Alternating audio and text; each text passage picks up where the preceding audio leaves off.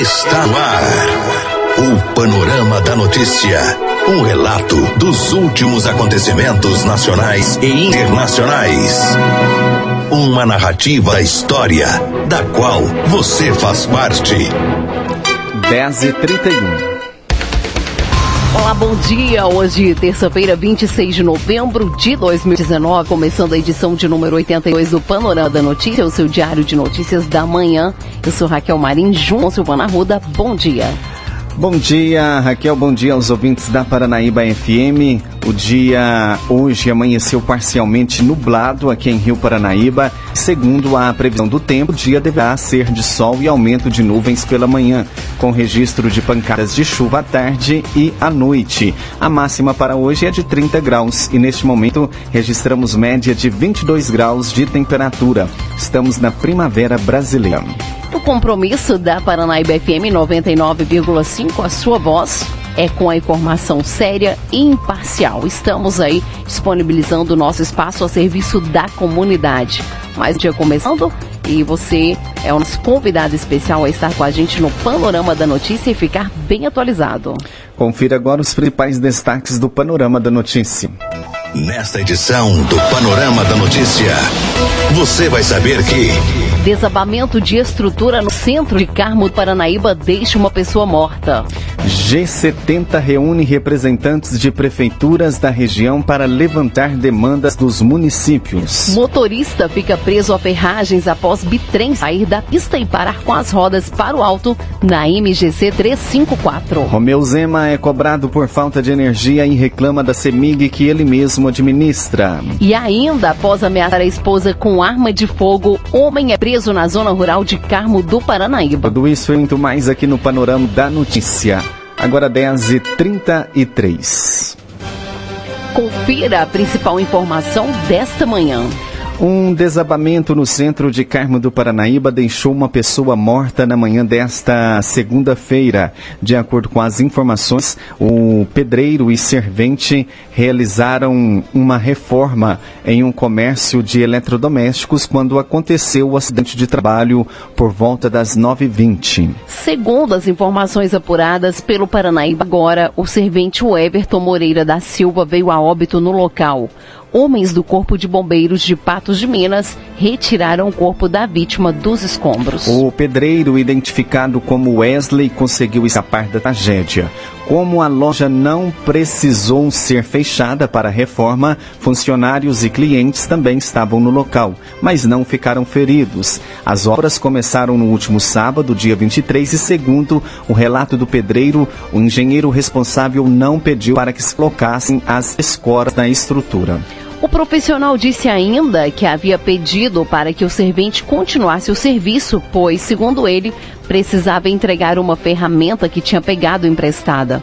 Ele conta que nesse momento, em segundos, a estrutura veio abaixo, atingindo em cheio o jovem que trabalhava. Tanto o pedreiro quanto outras pessoas que estavam na região no momento do acidente conseguiram retirar é, os escombros para tentarem socorrer o jovem, porém ele não apresentava sinais vitais. A polícia militar foi acionada e isolou o local até a chegada do corpo de bombeiros e a perícia técnica da Polícia Civil. As causas do acidente ainda serão investigadas pela autoridade policial. Segundo as informações, o pedreiro contou que o jovem Everton havia pedido emprego para conseguir pagar as contas de água e luz.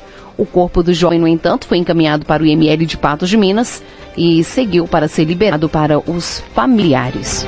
1035 Indústria Mineira prevê criação de milhares de novos empregos. A reportagem é de Eustáquio Ramos e Kátia Pereira. Minas Gerais projeta a criação de 38 mil empregos no ano que vem, caso seja aprovada a medida provisória 905 do programa Verde Amarelo.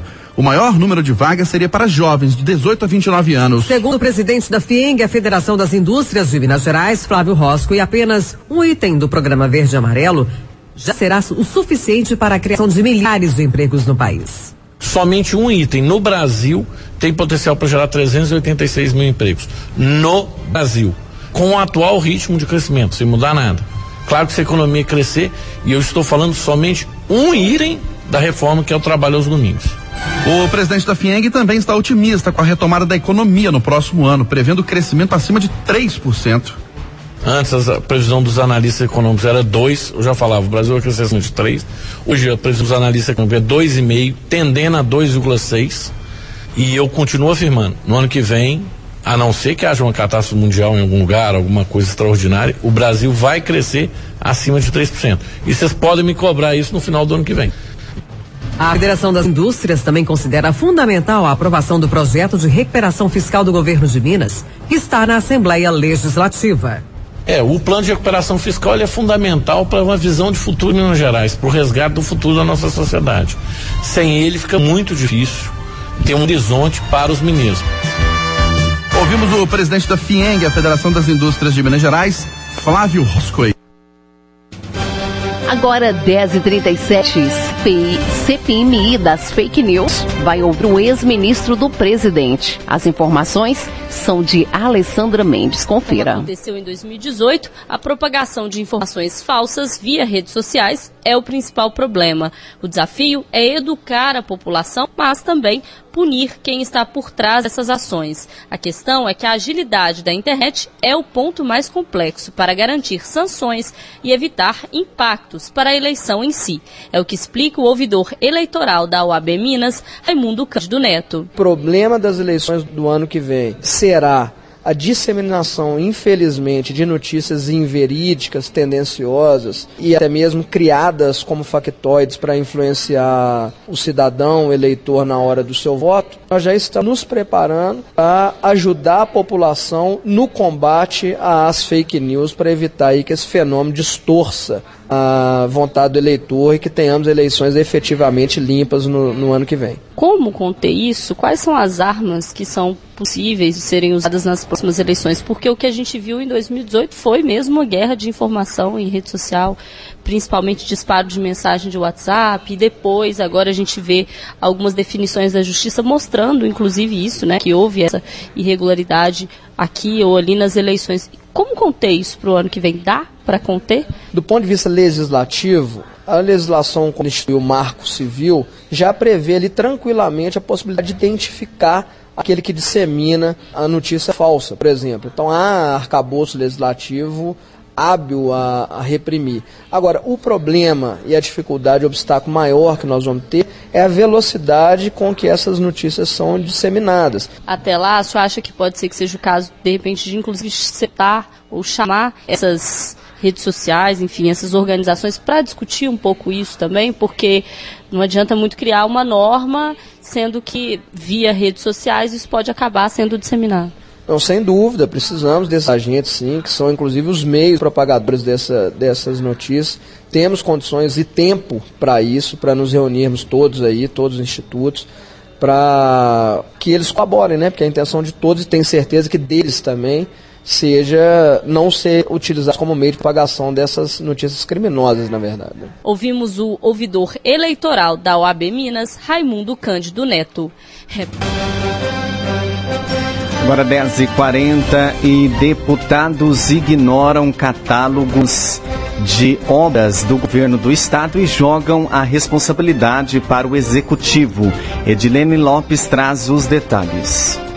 Catálogo de obras apresentado pelo governo do estado aos deputados para receber emendas individuais e coletivas na Assembleia Legislativa está com baixa adesão por enquanto, principalmente no caso de emendas de blocos e de bancadas. Consta na lista apresentada em outubro 14 empreendimentos a serem iniciados que precisam de 241 milhões em investimentos e 22 paralisados que necessitam de 259 milhões de reais para a retomada.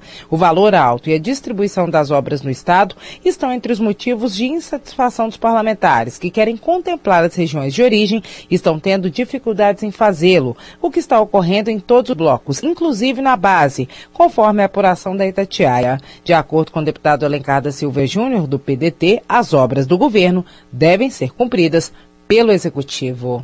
Nós entendemos, e eu tenho certeza que são vários os deputados que entendem como eu entendo. Eu tenho compromisso com as regiões e com aqueles que nos acompanham nas eleições. Nós chegamos em cada, em cada município, em cada, em cada, em cada cidade, é, através das nossas emendas. A Assembleia faz um trabalho é, para a população.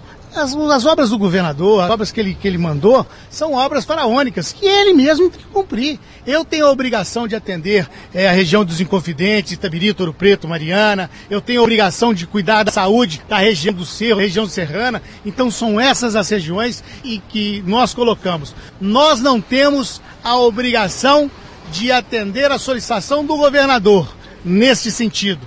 Nós temos que atender o pedido que é feito por todos aqueles que são eleitores, que são é, é, que acreditam no trabalho dos deputados da Assembleia Legislativa. Nós atendemos e chegamos aonde o governo não chega. Só para a população em casa entender, o governo do Estado enviou para a Assembleia Legislativa um caderno de obras e disse para os deputados destinarem que quisessem destinassem dinheiro das emendas para as obras que o governo propôs. É isso. Para as obras, para acabar essas obras. Eu entendo o seguinte, e vou continuar continuando a Santa Casa, o Hospital Sofia Feltman, a Santa Casa do Cerro, o Hospital de Ouro Preto, o Hospital de, de, de Tabirito, a região dos Inconfidentes. Esse é o compromisso do deputado Alencar da Silveira Júnior, como é o compromisso dos 76 deputados, 77 deputados que aqui estão. Nós temos que atender a solicitação daquelas pessoas que acreditam é, no trabalho nosso aqui da Assembleia. A Assembleia, com isso, conseguiu e vai fazer atender e chegar na cidade, no Grotão e na cidade de cada um. Ouvimos o deputado Alencar da Silveira Júnior do PDT, repórter de Lene Lopes. Agora 10h43. Termina no próximo mês o prazo para o trabalhador optar pelo saque aniversário. Vamos com as informações de Kleber Ribeiro. O trabalhador que tem contas ativas e inativas no FGTS tem até o dia 31 de dezembro para, se quiser, fazer a mudança para a modalidade saque aniversário. Caso a pessoa opte pela mudança, poderá retirar a parcela a partir do mês de abril do ano que vem. O superintendente regional da Caixa, Marcelo Bonfim, dá mais detalhes do saque aniversário. O saque aniversário é uma outra modalidade criada pela medida provisória 889 que facilita para o trabalhador o saque de um valor por ano na data do seu aniversário. É uma outra opção, a modalidade que hoje existe chamada saque rescisão. Então, o saque aniversário, o que, que é isso? A cada ano, o trabalhador saca um percentual de acordo com o saldo que ele tem em conta, acrescido de uma parcela adicional. Então, é assim que funciona uh, o saque aniversário. Para quem quiser fazer a opção por esse saque, qual é o prazo? O saque aniversário, todo trabalhador, desde 1 de outubro, já pode fazer a opção. Essa opção, onde é feita? Ela é feita no aplicativo da Caixa, amplamente divulgado, o app FGTS, e também no site da Caixa, fgts.caixa.gov.br. Lá o trabalhador pode ver o saldo que tem, fazer simulações para o ano que vem, porque a modalidade saque aniversário, ela só começa a partir de abril de 2020. Então, o trabalhador faz a opção nos aplicativos, ele tem um prazo. Aliás, ele pode fazer a qualquer momento, mas se fizer no prazo até 31 de dezembro, é, ele pode ir e voltar fazendo opções distintas. Ora está no saque aniversário, ora voltar para o saque rescisão. Mas a partir do ano que vem, 1 de janeiro, quando ele fizer a opção pelo saque aniversário e quiser voltar para a modalidade saque e rescisão, aí sim tem que aguardar dois anos para poder voltar à situação anterior. Então, é, o saque aniversário pode ser feita a opção caso o trabalhador queira. É uma opção do trabalhador. Agora, é importante frisar a diferença entre o saque rescisão e o saque aniversário. No saque rescisão, que é a modalidade que temos hoje, o trabalhador, quando é dispensado sem justa causa, ele recebe todo o valor que está no fundo de garantia e a multa de 40%. No saque aniversário, ele não recebe todo o valor que está no fundo de garantia, porque ele fez uma opção de receber anualmente uma parcela. Mas ele recebe também a multa de 40% do fundo de garantia. Caso o trabalhador opte pelo saque aniversário e queira comprar ali uma casa própria, aconteceu uma doença grave, aposentadoria, ele continua tendo esses benefícios, pode usar o FGTS para esses fins? O trabalhador pode usar o FGTS nas, nessas modalidades hoje existentes. mesmo que ele faça opção pelo saque aniversário, ele pode usar ah, o fundo de garantia para aquisição da moradia própria, ah, no caso de doenças graves, no caso da aposentadoria, então permanece as condições vigentes para as outras modalidades possíveis ao trabalhador, sem restrição de direitos. Quais as vantagens do saque aniversário? É importante que essa decisão é do trabalhador. Ele faz a opção de ficar no saque rescisão ou migrar para a modalidade uh, do saque aniversário. Vamos imaginar a modalidade saque aniversário. O trabalhador que não é demitido sem justa causa, ele faz um planejamento para que todo ano ele possa sacar na data do aniversário um determinado valor. Então, não há o melhor modelo. Depende do trabalhador. Aquele, por exemplo, que quer pagar dívidas de cheque especial, de cartão, é uma boa oportunidade contar com uma reserva para que ele liquide essas dívidas mais caras. Sai do aperto ali. Saia do aperto e faça um bom planejamento. Ouvimos o superintendente regional da Caixa, Marcelo Bonfim, repórter Clever Ribeiro.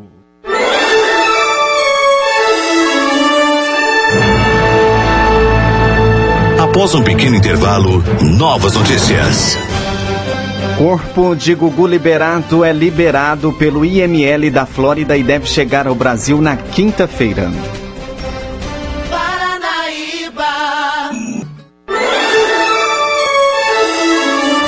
Retomamos para que você saiba o que está sendo notícia hoje.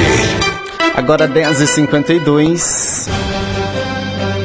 E aconteceu na manhã desta sexta-feira, dia 22, na sede da Amapá, reunião promovida pela Agência de Desenvolvimento Regional do Alto Paranaíba e Triângulo Mineiro implantada em abril desse ano para atender ao G70, grupo de 70 prefeituras do Alto Paranaíba e Triângulo Mineiro, a Agência de Desenvolvimento Regional desenvolve suas ações através do SEBRAE e tem como presidente o prefeito de Uberaba, Paulo Pial. Secretário executivo da Agência de Desenvolvimento Regional, Glauber, é, explica que a organização surgiu da necessidade que os municípios tinham de ter uma entidade que os representasse juridicamente, especialmente no quesito desenvolvimento econômico. Com isso, o SEBRAE abraçou a causa e orientou o G70 na estruturação da agência. E hoje, através de suas consultorias, tem o papel de diagnosticar, projetar o desenvolvimento econômico da região.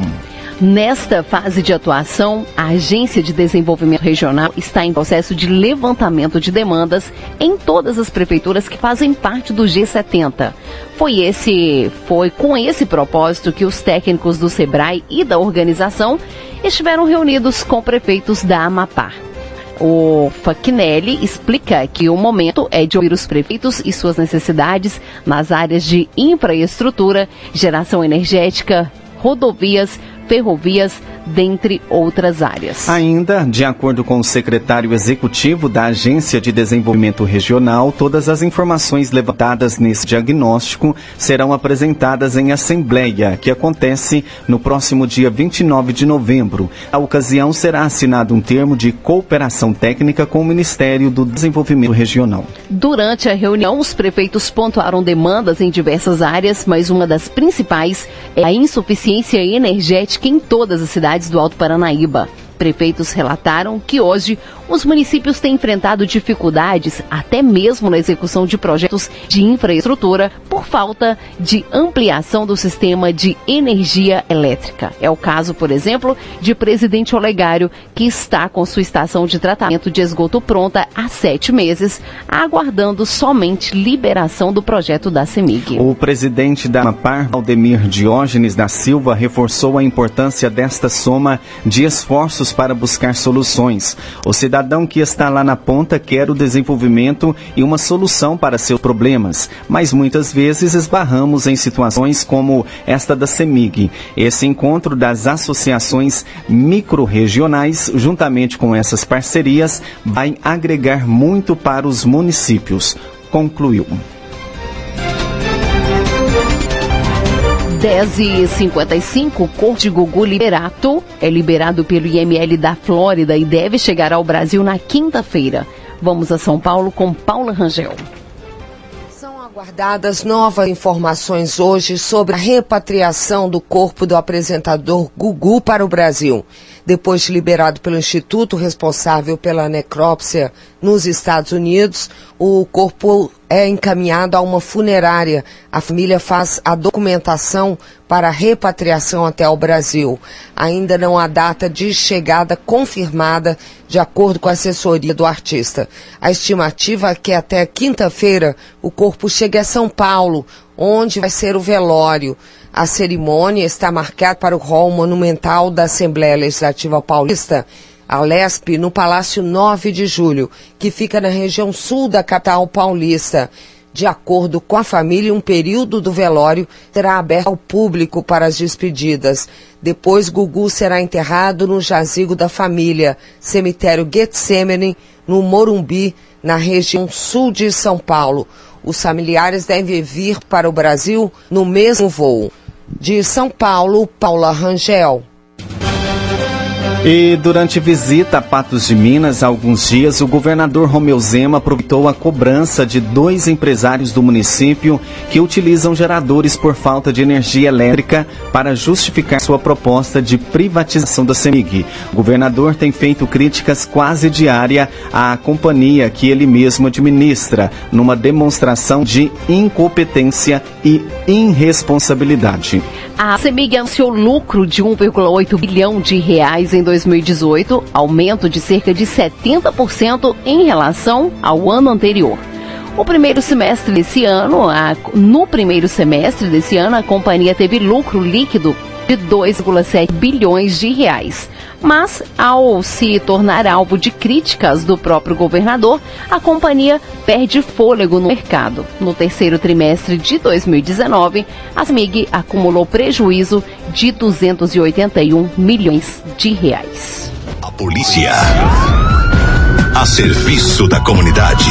E um homem de 41 anos foi preso na madrugada deste domingo na cidade de Carmo do Paranaíba após usar uma arma de fogo para ameaçar a própria esposa. O fato ocorreu numa propriedade rural conhecida como Fazenda Sossego, quando o casal teria entrado em atrito. Além de ser detido, o homem ainda teve uma espingarda apreendida.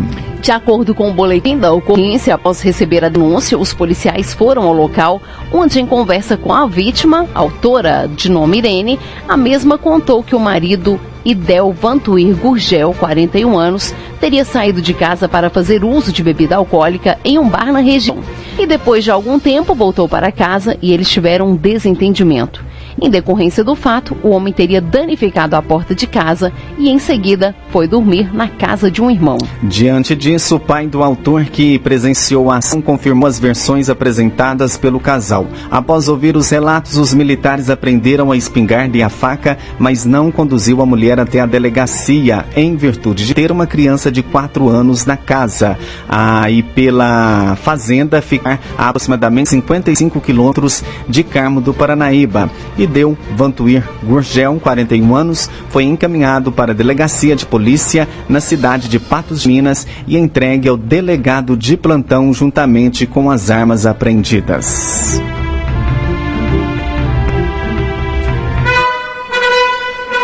Você caminhou conosco pelo panorama da notícia. O conhecimento dos fatos faz de você um cidadão ativo. Agora 11 horas, Panorama da Notícia, um oferecimento de Semig. Esse foi o Panorama da Notícia, edição de número 82, terça-feira, 26 de novembro. A apresentação de Raquel Marim e Silvana Ruda. O Panorama Notícia é multiplataforma. Além do site, você encontra este programa disponível também no YouTube e no podcast do Spotify. Agradecemos o carinho de sua audiência e continue com a programação da Paranaíba FM. Fiquem com Deus. Bom dia, Rio Paranaíba.